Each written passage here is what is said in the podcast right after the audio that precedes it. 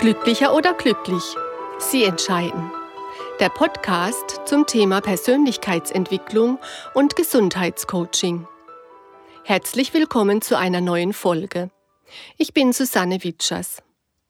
Heute erzähle ich Ihnen, auf welche Gedanken mich ein Fachartikel zum Thema Partnerschaft und Beziehungen brachte und warum mich dieser Artikel erneut darin bestätigte, keine pauschalen Ratschläge zu erteilen. In einer Fachzeitschrift zum Schwerpunktthema Beziehungen und Partnerschaft las ich einen Artikel, der uns Therapeuten versprach, uns ein paar Möglichkeiten zu zeigen, wie wir unseren ratsuchenden Paaren schnell helfen können. Ich war neugierig, was ich Neues lernen könnte und habe den Artikel sehr aufmerksam gelesen. Einen Teil des Inhaltes und auch meine Gedanken dazu möchte ich heute gerne mit Ihnen teilen. Mein Kollege, der den Artikel verfasst hatte, ist der Meinung, dass eine fehlerhafte oder ungenügende Kommunikation eines von zwei Grundproblemen vieler nicht funktionierender Partnerschaften sei. Dabei geht es um das Nicht-Verstehen wollen und um das Falschverstehen. Als nächstes stellt er zwei Lösungsmodelle vor. Das erste Lösungsmodell sieht folgendermaßen aus. Man soll sich an einen Streit mit einer anderen Person erinnern und sich sein eigenes Gesicht vorstellen und seine Mimik und seine Körpersprache beobachten. Wenn das gelingt, dann soll man sich ein zweites Ich vorstellen und sich damit in die Situation des anderen versetzen. Ihm sozusagen über die Schulter schauen, damit man selbst sieht, was der andere in dem Moment sieht. Mit der Zeit kann und soll die Klientin oder der Klient die zweite Sichtweise in einem aktuellen Streit einnehmen, sich also vorstellen, was der andere gerade sieht. Er verspricht, dass das die Schärfe herausnehmen wird. Beim zweiten Lösungsvorschlag werden die Partner gebeten, den Standpunkt des anderen so lange in Worte zu fassen, bis das Gegenüber mit der Formulierung und Darstellung zufrieden ist und sich verstanden und angenommen fühlt. Mit dieser Methode kann man Fehlannahmen und Missverständnisse schnell ausräumen. Ein weiteres Grundproblem sind falsche Erwartungen. Viele Menschen gehen Partnerschaften ein in der Hoffnung, dass der Partner ihnen etwas gibt, was ihnen fehlt. Sie erwarten dann, dass der andere sich so verhält, dass man selbst zufrieden ist. Und dann gibt es noch Menschen, die erwarten, dass ihr Partner Gedanken lesen kann und deren Bedürfnisse erahnt und erfüllt, noch bevor es ihnen selbst bewusst ist.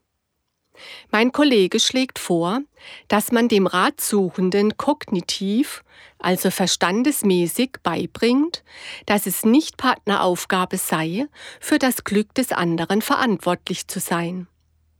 Weiterhin schlägt er vor, dass man sein eigenes Verhalten so verändern soll, dass der Partner dazu veranlasst wird, von selbst und gerne zu geben, anstatt nur zu fordern und zu nehmen.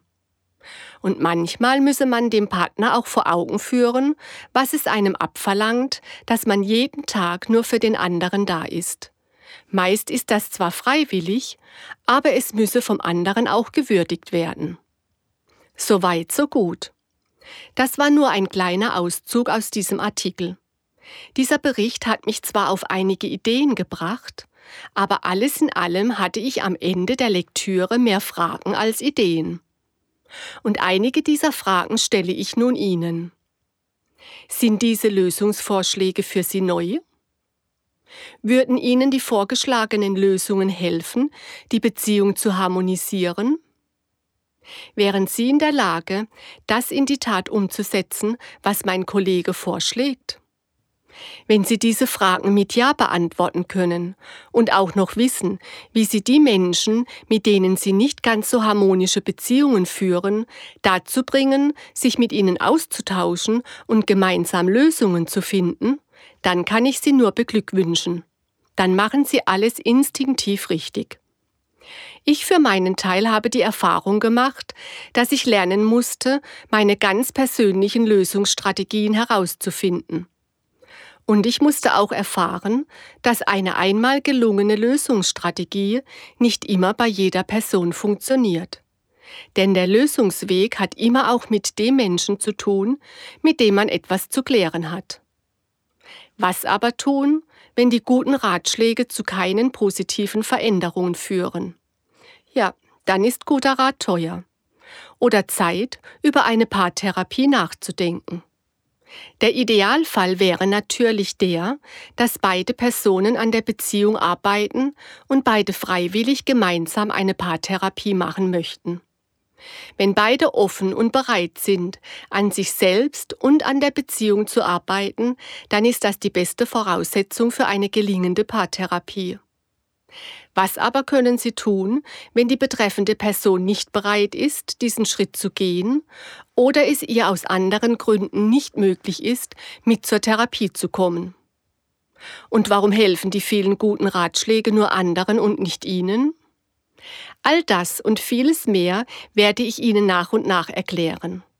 Nur so viel kann ich Ihnen jetzt schon verraten. Das meiste wissen Sie bereits und können es gerne jederzeit in meinem Blog nachlesen, und zwar auf www.coaching-witchers.com. Es hat viel mit Selbstwert, Antreibern und Einschärfungen zu tun, aber auch ganz entscheidend mit dem jeweiligen Persönlichkeitstyp. Vielen Dank fürs Zuhören. In meiner nächsten Folge erzähle ich Ihnen, wie eine Paartherapie in meiner Praxis ablaufen könnte. Ich freue mich, wenn Sie dann wieder dabei sind und verabschiede mich für heute ganz herzlich von Ihnen. Ihre Susanne Witschers. Und denken Sie daran, glücklicher als glücklich geht nicht.